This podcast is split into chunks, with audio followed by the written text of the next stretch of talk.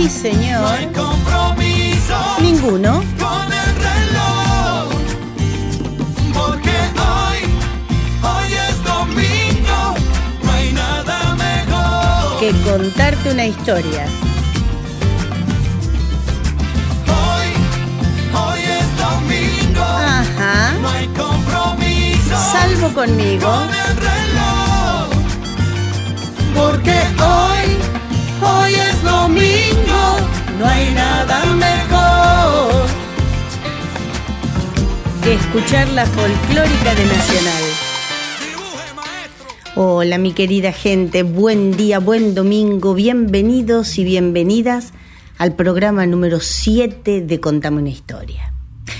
Ustedes saben perfectamente que cuando nosotros contamos las historias tenemos que sintetizarlas absolutamente porque no podemos en una hora poner toda la música que queremos más hablarles específicamente o, adentrarnos demasiado en la historia porque tenemos nada más que una horita.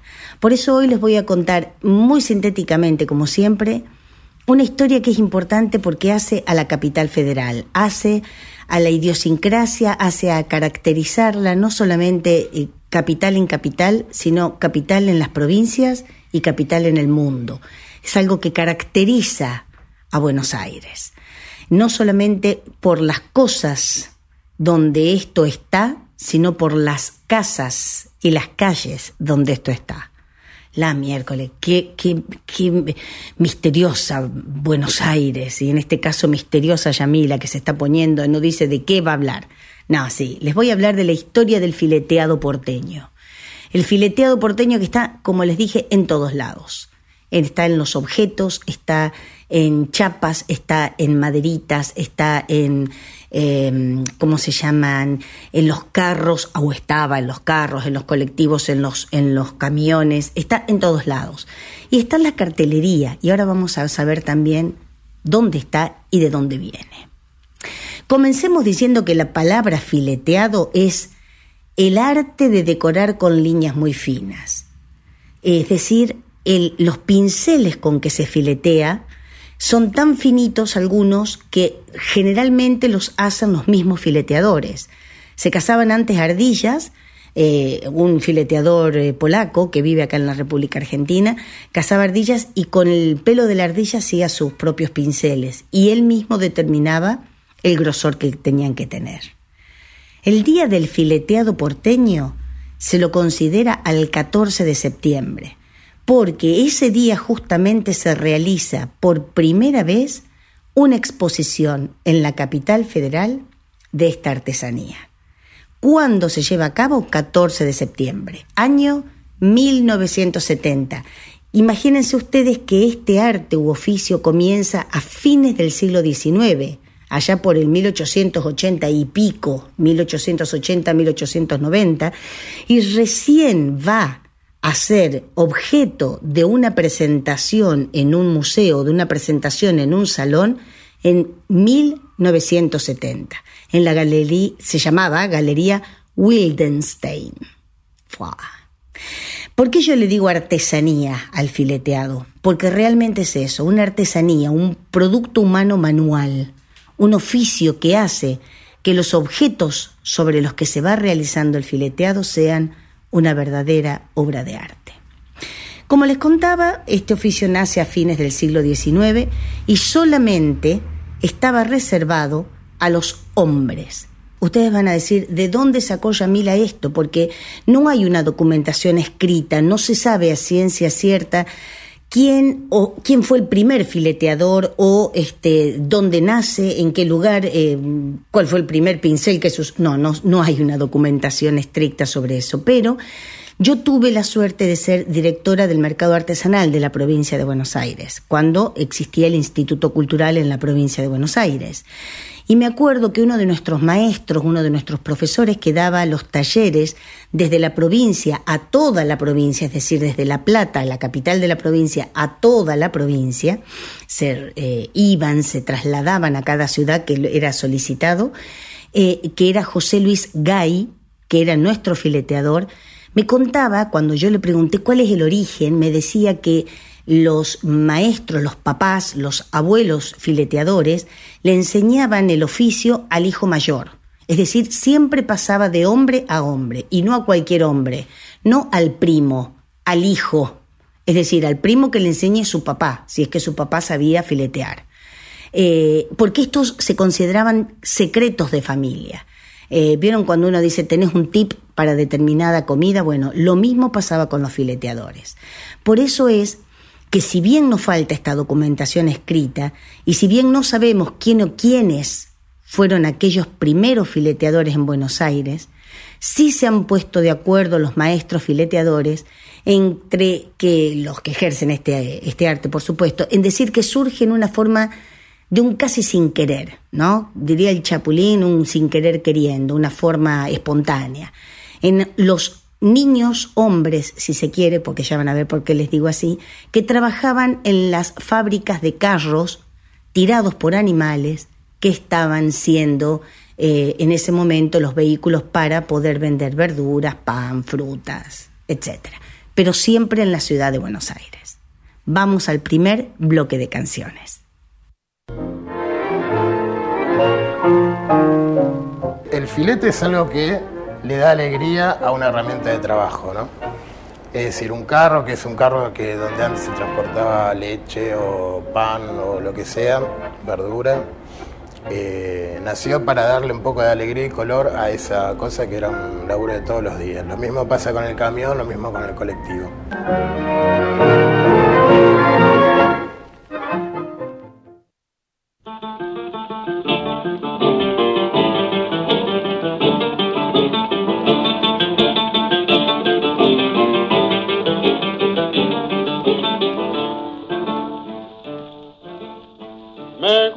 Parejo y no voy por la pedera. Uso joya lo pasera, calzo bota militar. La quise porque la quise y por eso ando penando. Se me fue, ni sé cuándo, ni sé cuándo volverá. Me la nombra la guitarra cuando dicen su canción las callecitas del barrio y el filo de mi facón. Me la nombran las estrellas y el viento del arrabal.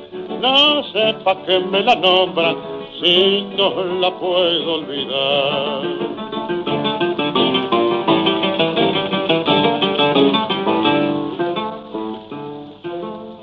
Soy desconfiado en amores y soy confiado en el juego. Donde me invitan me quedo y donde sobro también. Soy del partido de todos y con todos me la entiendo, pero váyanlo sabiendo, soy hombre de Leandro Alén. Me la nombran la guitarra cuando dicen su canción las callecitas del barrio y el filo de mi facón. Me la nombran las estrellas y el viento del arrabal. No sé pa' qué me la nombran si no la puedo olvidar.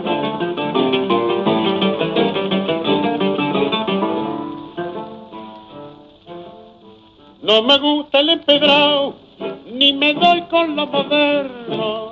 Descanso cuando ando enfermo y después que me sana. La quiero porque la quiero y por eso la perdono. No hay piosa que orque me cono para vivir amarga.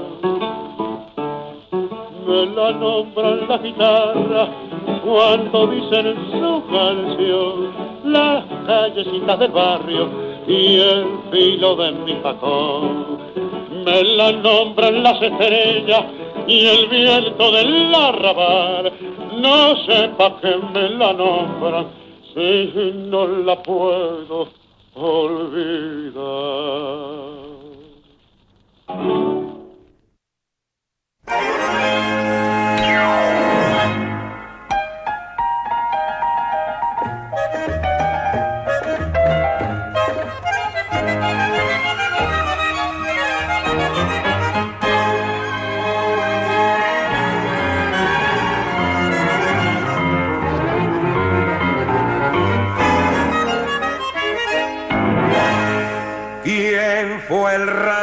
Raro bicho que te ha dicho, che pebete, que pasó el tiempo del firulete? Por más que roncan los merengues y las congas, siempre es buen tiempo para mi longa.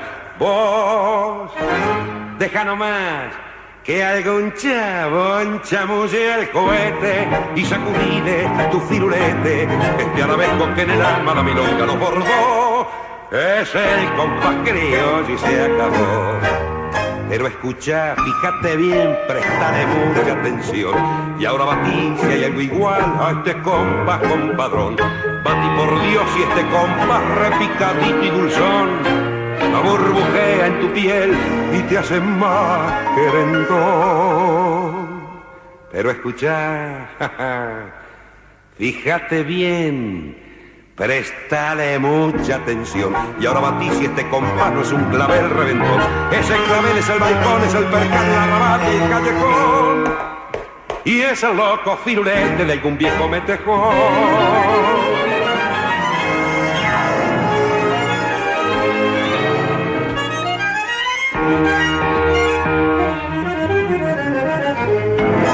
Vos, deja nomás que algún chabón chamulle el cohete y sacudile tu firulete, que este arabesco que en el alma la milonga lo bordó, es el compás criollo y se acabó.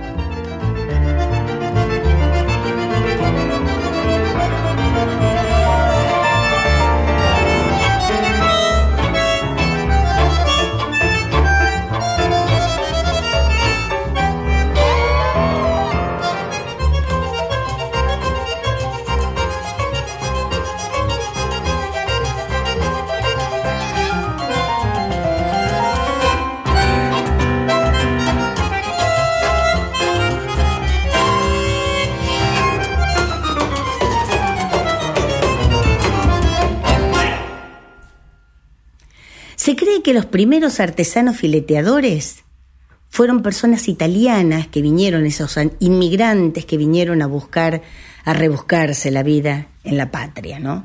Y cuando les contaba en el bloque anterior que yo había sido directora de mercado artesanal, folclore y comunidades originarias en la provincia de Buenos Aires, entre mis artesanos estaba el maestro José Luis Gay, que es artesano, eh, es fileteador vive en Bransen, y él fue el que me contó que esta historia de su oficio pasaba de padres a hijos varones. Las mujeres no eran mm, sujetos, partícipes, si se quiere, de este estudio. Bueno, no nos olvidemos que muchas artes, oficios y profesiones recién se fueron abriendo a las mujeres de muy de a poco y, y bueno, y esto sobre todo, que era como ya les contaba, secretos de familia, también fueron este, reacios a dárselos a las mujeres. Pero actualmente, si ustedes pasean por la Feria de San Telmo, allá por la Plaza Dorrego sobre todo, van a encontrarse con muchos trabajos, tablas, como les decía antes, tablas, mates, carteles, este, mm, eh, termos, mm, y, chapas, y lo que yo les quería decir eran como plaquetas que se usan, cartelitos que se usan como poniendo, por ejemplo, asador o baño o cocina, es decir, nombrando los lugares de la casa que se hacen fileteados. No solamente en este caso, cuando les estoy hablando de la Plaza Dorrego, lo que pueden encontrar ahí y en la feria de San Telmo, no solamente fileteados hechos por varones, sino por mujeres que, dicho sea de paso, lo hacen muy bien y yo he estado charlando con una de ellas maravillosa. El profe Guy me decía incluso que eh, hasta podría llegar a decirse que el fileteado era un trabajo especial para muchas mujeres, o que muchas mujeres éramos bastante especiales para los fileteados en virtud de ser bastante detallistas. Y justamente en virtud de ese intenso detalle que llevan los fileteados, las mujeres seríamos el sujeto especial para hacerlo. Bueno, ¿cómo nace el fileteado? Entre los fileteadores se cuenta una, una anécdota, una historia anécdota. Se dice que sobre el Paseo Colón existía un taller de carros, es decir, donde se formaban, se, construían los carros que antes vendían la leche, por ejemplo, en la ciudad de Buenos Aires. Y que al pensar en esa época, que tenemos que hablar de fines del 1800, comienzos del 900, los carros eran el transporte principal en la ciudad. ¿De qué? De todas las mercaderías, del pan, de la fruta, de la verdura, de la leche. Inclusive hasta se vendían los famosos turcos vendedores de, de, tantas, entre comillas, baratijas, que se decía que los, los árabes vendían beine, beineta, jabón, jaboneta, o todo bueno, bonito y barato. ¿Por qué era? Porque en esos carros justamente se llevaban desde un peine y una peineta hasta, no sé, un jabón para lavar la ropa, o botas, o alpargatas, o vestidos, o pañuelos, etcétera, etcétera. Bueno, esos carros tenían una característica que estaba pedido por reglamento municipal, que era que esos carros tenían que estar pintados de color gris. Pero ¿qué pasaba? En este taller del Paseo Colón, hoy Avenida del Paseo Colón, la tarea en este taller de, construcción de carros, había alguna que otra tarea para los chicos con pocos recursos económicos o a veces ninguno, ¿no? Entonces los contrataban para hacer una labor que otra, acordémonos tampoco que en ese momento se había eh, tampoco reglamentado el trabajo infantil, así que, que el trabajo entre los chicos era algo normal. Pero entre tantos niños había dos nenes italianos, dos italianitos. Vicente Brunetti y Cecilio Pascarella, que tenían entonces entre 11 y 13 años de edad. ¿Qué pasó? Un día el patrón les pide que pinten un carro de gris y ellos medio entre, qué sé yo, entre hacer el trabajo, imagínense ustedes, entre 11 y 13 años, si bien querían trabajar, también querían divertirse un poco, lo pintan de gris, pero le pintan los costados en un color rojo. Esto era algo totalmente inédito. Pero ¿qué pasaba? Al patrón le gustó la idea de dividir una parte del carro de la otra, todo gris, con unas líneas rojas. Y no solamente le gustó al patrón, sino que le gustó al dueño de ese carro. Y así comenzaron a venir los otros dueños de los otros carros, ya sea para comprar carros nuevos o para que les arreglaran los carros que ya tenían, a que los muchachos les pintaran ese carro. De esa manera, separando aunque sea una parte del carrito de la otra, un costado de la parte de atrás, del costado derecho y del frente. Y así comienzan a hacer líneas que separaban no solamente las partes, sino un color de otro, un color gris más claro de un color gris más oscuro, y comienzan a incluir algunos trazos más finos, luego de diferentes grosores, comienzan a incluir figuras, florcitas, hojas de determinadas plantas, cintas argentinas, banderines, bolitas, cornucopias, volutas, que se combinan generalmente con caras de algunos personajes. Entre nosotros, por ejemplo, eh, tenemos que el personaje humano más, más característico de los fileteados es Carlos Gardel, la cara de Carlos Gardel. Entre los personajes religiosos, nuestra patrona nacional, que es la Virgen de Luján. Pero también hay otras caras. Está la cara del Martín Fierro, está otros animales como el caballo, por ejemplo. A mí particularmente me regalaron una vez un fileteado de mi papá donde había eh, símbolos de las minas, eh, porque justamente se, este, basaron en una canción del papi, entonces, bueno, hicieron de todo un poquito, ¿no? Y eh, a veces se incluye frases, refranes, frases en lunfardo o algún agradecimiento a quien hizo posible la adquisición del carro o bueno, en este caso de los vehículos, de los camiones, de los colectivos, y ponen, por ejemplo, gracias a mis viejos, gracias a Gochito Gil, o, frases donde picarescas donde dicen donde canta este zorzal hacen cola las calandrias o qué milonga ni qué tango con esto me gano el mango o cada día canta mejor. Y está la cara del zorzal criollo por ejemplo no así que bueno hablando del zorzal criollo, vamos al bloque 2 de nuestras canciones.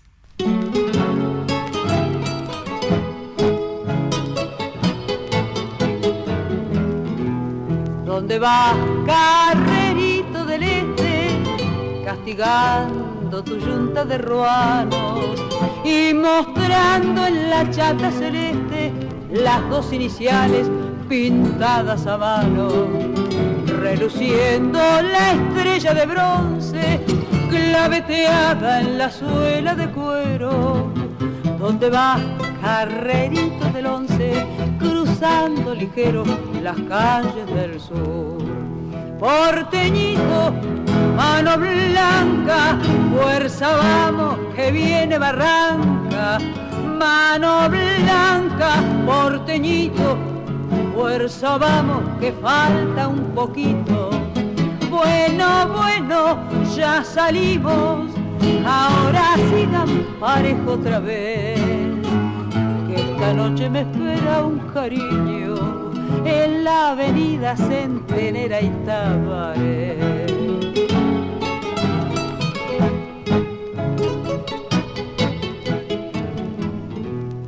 ¿Dónde vas?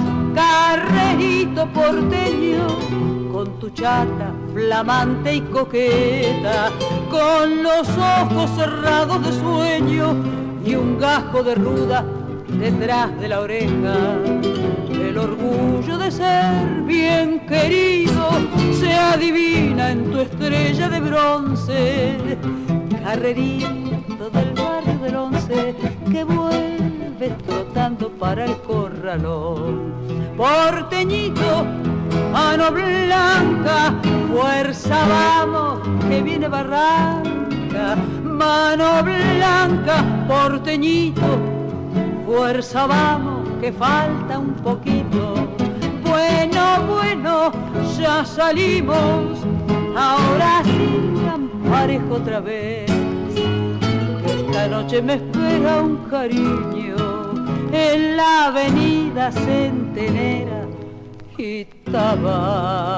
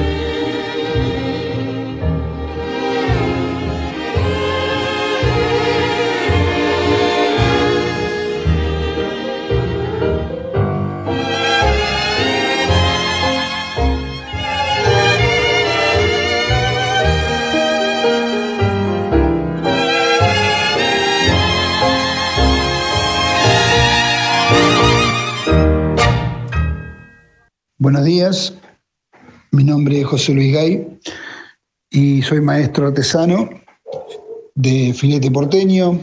Trabajo en el mercado artesanal bonaerense dando clase eh, y respondo a la convocatoria que me ha hecho eh, Yamila Cafrune. Quiero agradecerle por la atención para contarles un poquito de mi oficio de fileteador. De, yo, mi técnica es filete porteño. Hace muchos años que, que vengo trabajando con, con, mis pinceles y la pintura y la decoración. Y de alguna forma hemos logrado eh, dar a conocer un poquito el filete, mantener las técnicas originales y sobre todo eh, poder también contar las historias de, de, de, los fileteadores, de los grandes maestros, la historia que, que bueno, que hizo que hizo que este filete se pueda, se pueda patrimonializar por parte de la UNESCO como patrimonio cultural de la, de la humanidad. Y, y, de alguna forma también eh, que trascienda las generaciones y, y, bueno, se pueda conocer eh, de dónde empezó y cómo se hace hoy en día. Y bueno, que en el futuro las nuevas generaciones puedan de alguna forma entender que, que, esto pasó en una época, que respondió a unas corrientes inmigrantes, que, que de alguna forma eh, desde el carruaje, las primeras decoraciones, pasó al camión y al colectivo. Después, cuando vino la dictadura, en los años duros de la década del 70, se prohíbe, se prohíbe todas las manifestaciones artísticas y como esta era una manifestación artística de la calle, de lo popular, eh, se prohíbe bajo la consigna de que no se leía bien las letras y los números.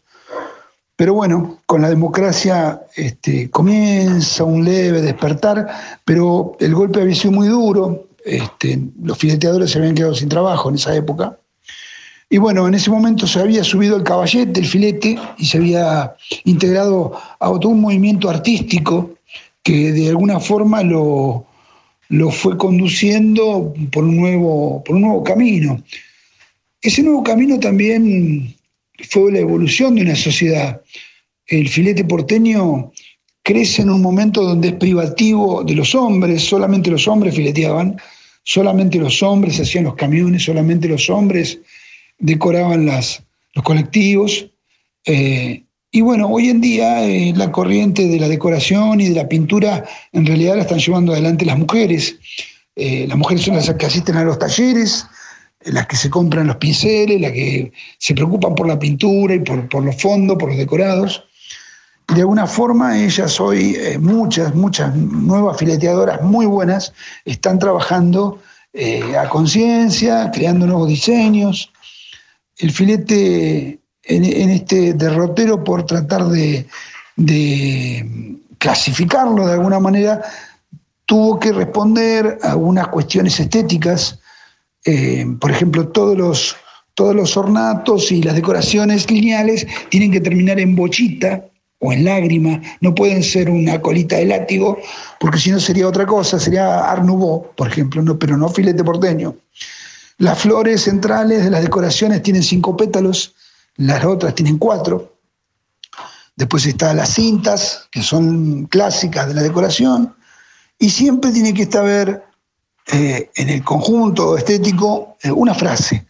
Una frase que iba en el costado del carro o en el, o en el pescante del camión o arriba, en un maletero, eh, que siempre decía o, algo poético que relacionado al dueño o de alguna forma, muchas veces una frase muy machista, convengamos que esto es del 1900, evolucionó con el, con el tango, el filete, y con la, con la calle de trabajo, con el ambiente laboral, eh, un ambiente muy machista. Los, los fileteadores este, no le enseñaban a las mujeres a filetear, si bien había algunas mujeres letristas que se dedicaban a decorar vidrieras, eh, el fileteador eh, solamente le enseñaba a, un familiar y, si, no era un familiar, eh, la verdad es que a la persona le costaba mucho aprender, porque esta gente inclusive iba a trabajar hasta de tarde para que nadie viera. las técnicas de pintura. Técnicas muy rudimentarias, eran épocas en donde prácticamente los colores no existían. Se hacían con pigmento y con barniz en sus comienzos. Más allá de los colores, eh, hay que entender al filete como, como, un, como, como algo vivo, algo que está eh, en cambio, que se está transformando lentamente, pero se va transformando. Los iconos el, que aparecían fileteados en los micros, en los colectivos, eran representaciones de una realidad, de una sociedad que hoy ya no existe, de un Gardel que, prácticamente ha perdido vigencia en nuestros días. Eh, después estuvo como figura preponderante en algún momento eh, Maradona y, después, eh, y ahora estará Messi y el día de mañana habrá otro que, de alguna forma va a mantener, va a mantener el, simbolismo de lo que quiere representar decorado, decorado con filete porteño. Eh, un elemento decorado sufre una transformación, es una metamorfosis, pasa a ser un elemento de uso, el que fuere, un camión, un colectivo, eh, una mesa, una silla, se transforma en un, en un objeto de arte con significado, con sentimiento explícito de su dueño y de la persona que representó de alguna forma lo que este dueño quiso decirle. La, importancia del filete, la importancia del filete eh, es que es una representación criolla, eh, específicamente porteña, de un porteñismo que habla de una provincia de Buenos Aires, de un porteñismo que habla de, un elemento de un elemento de trabajo que se transformó en orgullo del que lo conducía o del que lo llevaba. Y, bueno, lo estamos manteniendo y de alguna forma eh, en, esto de, caminar y de mantener la tradición, este, eh, hacemos un poquito de arte, que por ahí lo importante es que nos alegra la vida a todos. Bueno, eh, me, encantó la convocatoria, muchas gracias, Emila, y hasta pronto, hasta pronto.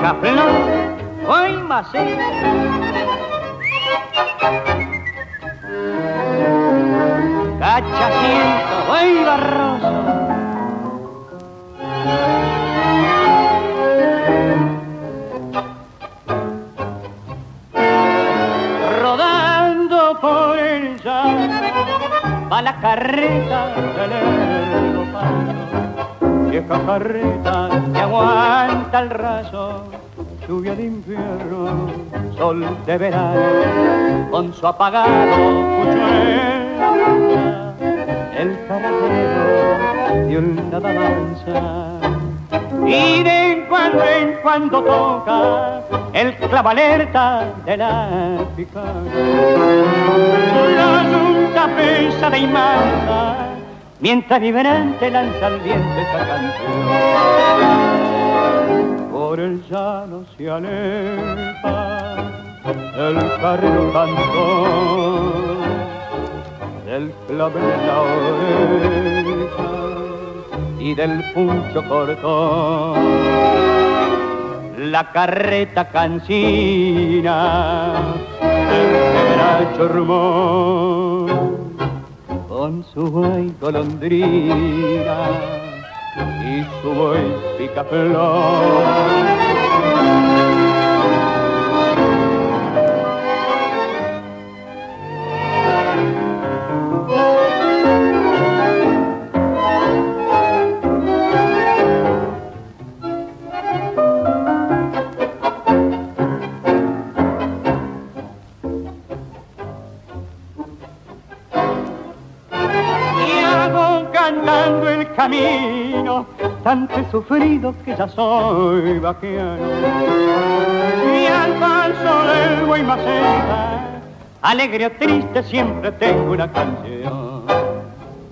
No podemos dejar de nombrar a los grandes fileteadores, ya sea de la primera camada, de la segunda, los contemporáneos. Yo no puedo, no puedo lamentablemente por cuestiones de tiempo nombrarles a todos, pero sí por lo menos a los que han hecho la diferencia.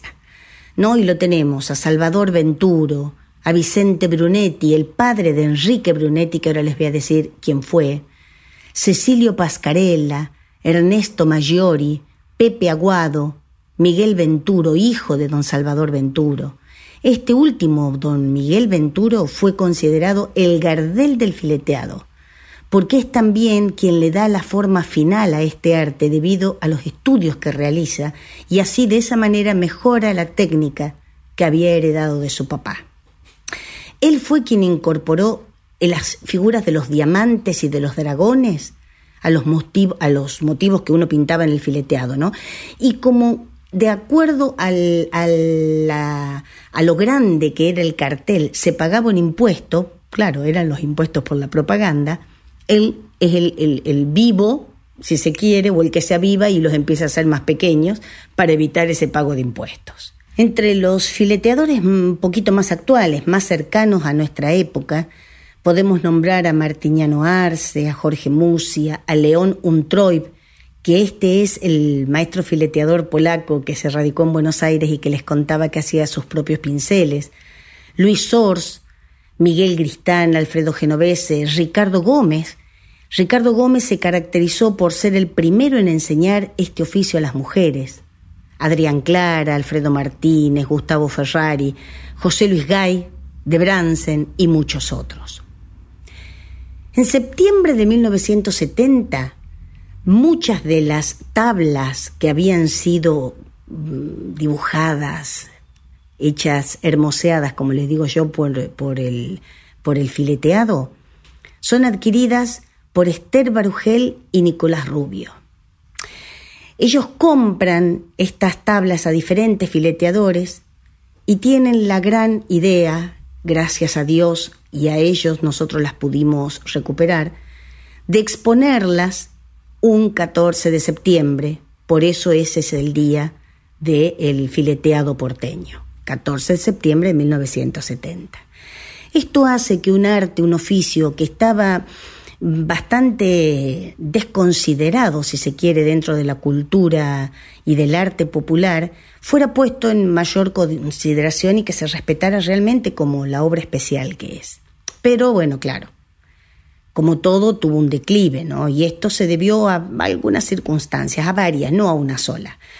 Esto se debió a la falta de maestros fileteadores, a que los maestros fileteadores, que podía haber sido mi papá, no me lo quería dejar a mí, sino que tenía que tener un hijo varón, y al no tener el hijo varón moría el oficio con él, es decir, no había discípulos, a la crisis económica que hizo que muchas de las fábricas de carros se cerraran, a la modernidad, porque esos carros ya no se servían más y fueron reemplazados por los colectivos, los camiones, este, los trenes, eh, no sé, diferentes cosas, hasta, hasta motos fileteadas ahí. Pero claro, todos ellos no, no, no contrataban, las fábricas de autos no contratan fileteadores.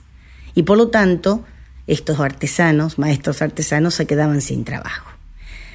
Hubo una, una, ley promulgada en el 75, que fue la ordenanza de la CETOP número 1606-75, gracias a Dios, ya derogada, que prohibía el fileteado de los colectivos de la ciudad. Porque claro, cuando los carros, cuando las, este, los medios de movilidad pasaron de ser estos carros a ser grandes colectivos, grandes camiones, el fileteado lo que tiene como característica es el uso excesivo del lugar, es decir, se hacen dibujos sobre, sobre arriba de ese dibujo otro dibujo, arriba de ese dibujito, si queda un lugarcito, se le pone una flor o se le pone un diamante o se le pone una bolita o se le pone una cintita blanca o una sombra, es decir, es muy recargado el dibujo del fileteado, entonces se decía que esto hacía que el número del colectivo, que también estaba fileteado, pasara desapercibido y que,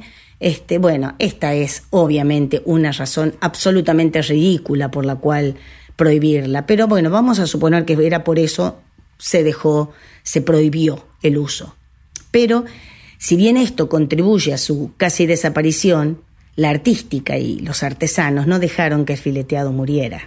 Actualmente es objeto de admiración porque ya lo dijimos, no es característico de otros países, de otras ciudades, es característico casi exclusivamente de la ciudad capital, de Buenos Aires, y bueno, puede, como les contaba, estar en muchos objetos. Y si yo quiero llevarle algo muy especial o muy específico de la capital a otras provincias de nuestro país o al extranjero, puedo llevarle, no sé, el nombre, como les decía, de las habitaciones de nuestra casa, habitación principal, baño o damas eh, hasta se hacen las D directamente con el dibujo de una dama antigua o con el, la C de caballeros para con el varón o unos, unos bigotes, unos mostachos, bueno, todas esas cosas se hacen en la parte del fileteado y lo puedo regalar y voy a quedar absolutamente bien.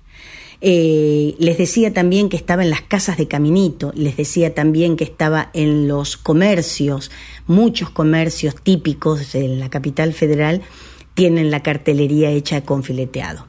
E incluso miramos lo que son las cosas, ¿no? Las características del fileteado que lo hacen especial para los tatuajes y para el body painting. El body painting, para los que no sepan, es cuando eh, se pintan los cuerpos directamente sobre los cuerpos desnudos de las personas, hombres, mujeres, se pintan dibujos, justamente se filetean esos cuerpos. Una maravilla. Ahora yo no me fileteo ni ahí, porque si después me tengo que bañar y me lo tengo que sacar, me muero. Primero me muero. No, no te me rías porque me estás grabando, ni me, me muero, me muero. Así que no, mejor no me fileteen nada. A mí me van a filetear, pero de otra manera. Filete, del filete, no del fileteado. Así que bueno, vamos sin más este, cháchara, ni charla, ni, ni risas, al bloque número 5 de nuestro, este, o 4, ya no me acuerdo, del 4 de, nuestro, de nuestras canciones.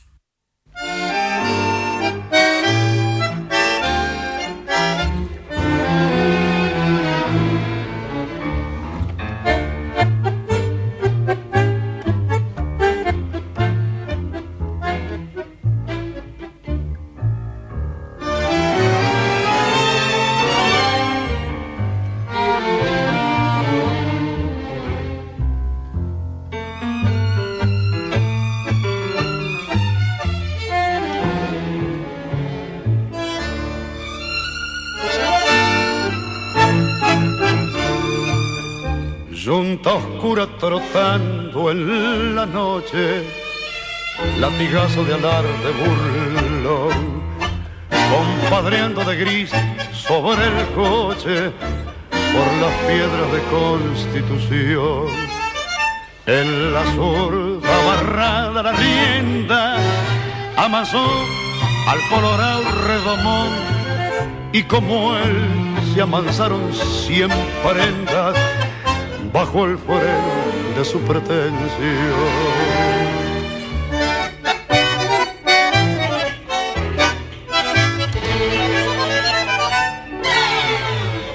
Vamos, cargado con sombra y recuerdo, vamos, atravesando el pasado, vamos al son de tu tranco lerdo, vamos, camino al tiempo olvidado, vamos por viejas rutinas, tal vez de una esquina nos llame René, vamos que en mis aventuras viví una locura de amor y suize, tungo flaco tranqueando en la tarde, sin aliento el chirlazo cansado, fracasado en un último alarde, bajo el sol de la calle Callao, despintado el alón del sombrero, ya ni silba la vieja canción, pues no quedan ni amor ni viajeros para el coche de su corazón.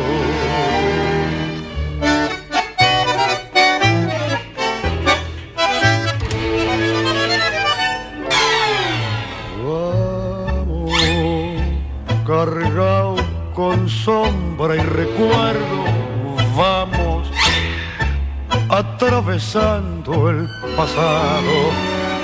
Vamos al son de tu tranco lerdo.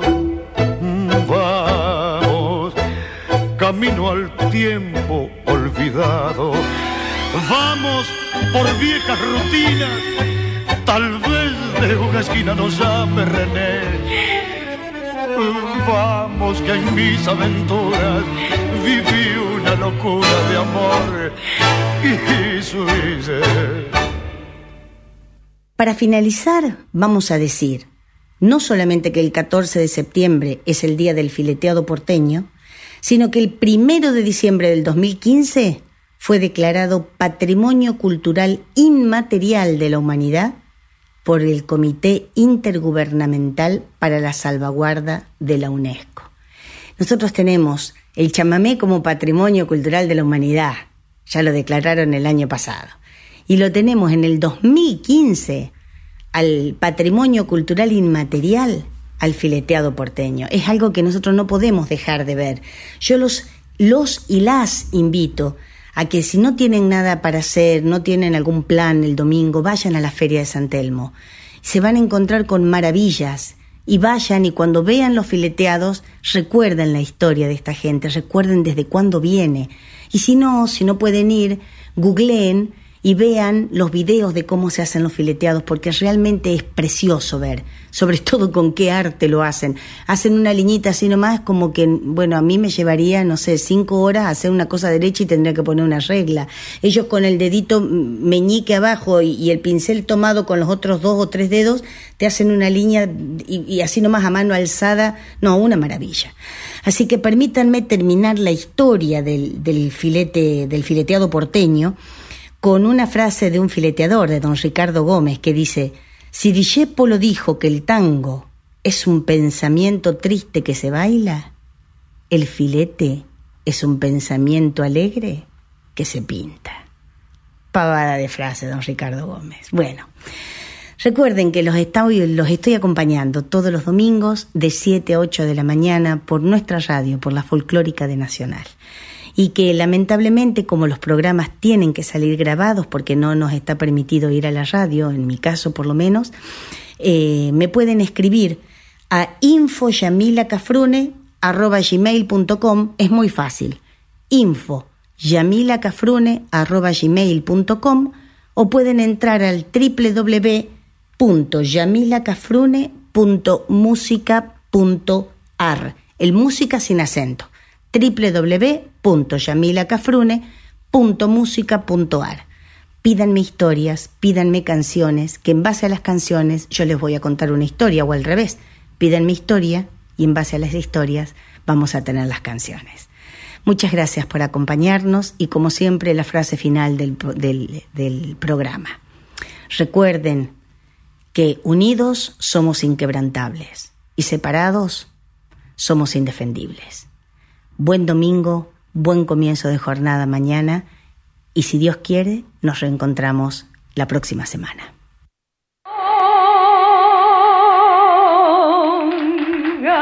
Muy bien, minera. Para recordarte milonga sentimental, otros se quejan llorando, yo canto para no llorar. Tu amor te secó de golpe, nunca dijiste por qué. Yo me consuelo pensando que son cosas del querer. Varón. Pa' quererte mucho varón, pa' desearte bien varón, pa' olvidar a gran porque ya te perdoné tal vez, no lo sepas nunca tal vez, no lo puedas creer tal vez, te provoque risa verme tirado a tu piel. Muy bien. Pero no compadre tanto, che. He nacido Ajá. diría Hugo Para Buenos Aires se me apaga el portenito, no tolero los desaires de matones y compadritos de florearme en el piropo con la paica más ligera y me gusta entrar al copo en honor en la mitad.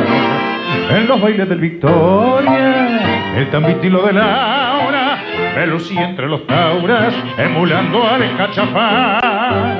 Tengo fama de trovero y en las noches de verbena siempre salgo echando buena con la reina del festín. Te lo dije. Ajá. Ah, sí. Así que vos sos el porteñito. Is, Y is. escúchame. Decí, por Dios que me has dado, que estoy tan cambiado, no sé más quién soy. El malevaje extrañado me mira sin comprender, me ve perdiendo el cartel de guapo que ayer brillaba en la acción. No ven, no ven que estoy embretado, vencido y maleado en tu corazón. Ay. Te vi pasar tangueando altanera con un compás tan hondo y sensual que no fue más que verte y perder la fe, No, no, me has dejado y el pucho en la oreja de aquel pasado malevo y feroz y ya no me queda para completar más que ir a misa e hincarme a rezar. Se ha venido bravísimo la. Ajá. Nada me importa de tu amor. Golpea nomás. El corazón me dijo que tu cariño fue una falsía, aunque juraste, juraste que eras mía. No llames manuchita, más yo te daré el libro del recuerdo para que guarde las flores del olvido, porque vos lo has querido. Este que en la esquina yo que. Fue por tu culpa que he tomado otro camino sin dinero. Hijita mía, jamás pensé que llegaría este momento que siento la más terrible realidad. Tu ingratitud me ha hecho sufrir un desencanto. Sin tanto, tanto, tanto, tanto te quería. Mas no te creas que por esto guarden con no perdono. Toma sin justa falsedad. Por segunda vez se la dije. Sigue, vení. Vení, mi ¿Somos compadrito. Somos amigos siempre, somos amigos. Y ahora vamos a cantar esta canción de quien vestía ese compadrito como nadie. Ella, Azucena. Azucena. Buenos Aires, cuánto lejos me vi. Solo hallaba consuelo en las notas de tango dulce que lloraba el bandoneón. Buenos Aires, suspirando por ti, bajo el sol de otro cielo, cuánto lloró mi corazón escuchando tu nostálgica canción. Canción maleva, canción de Buenos Aires, hay algo en tus entrañas que vive y que perdura. Maleva, lamento de amargura, sonrisa de esperanza, sollozo de pasión.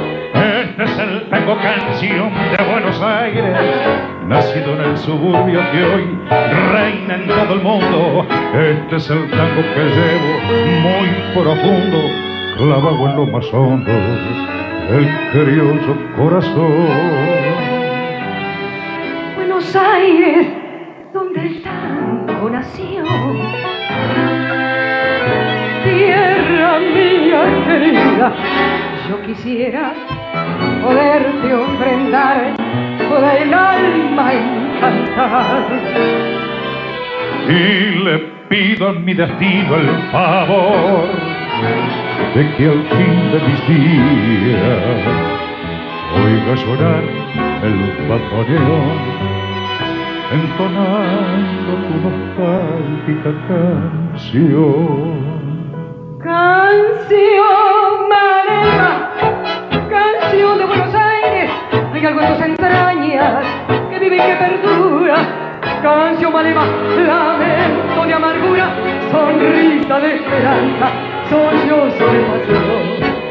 Este es el tango canción de Buenos Aires, nacido en el suburbio, que hoy reina en todo el mundo. Este es el tango que llevo muy profundo, clavado en lo más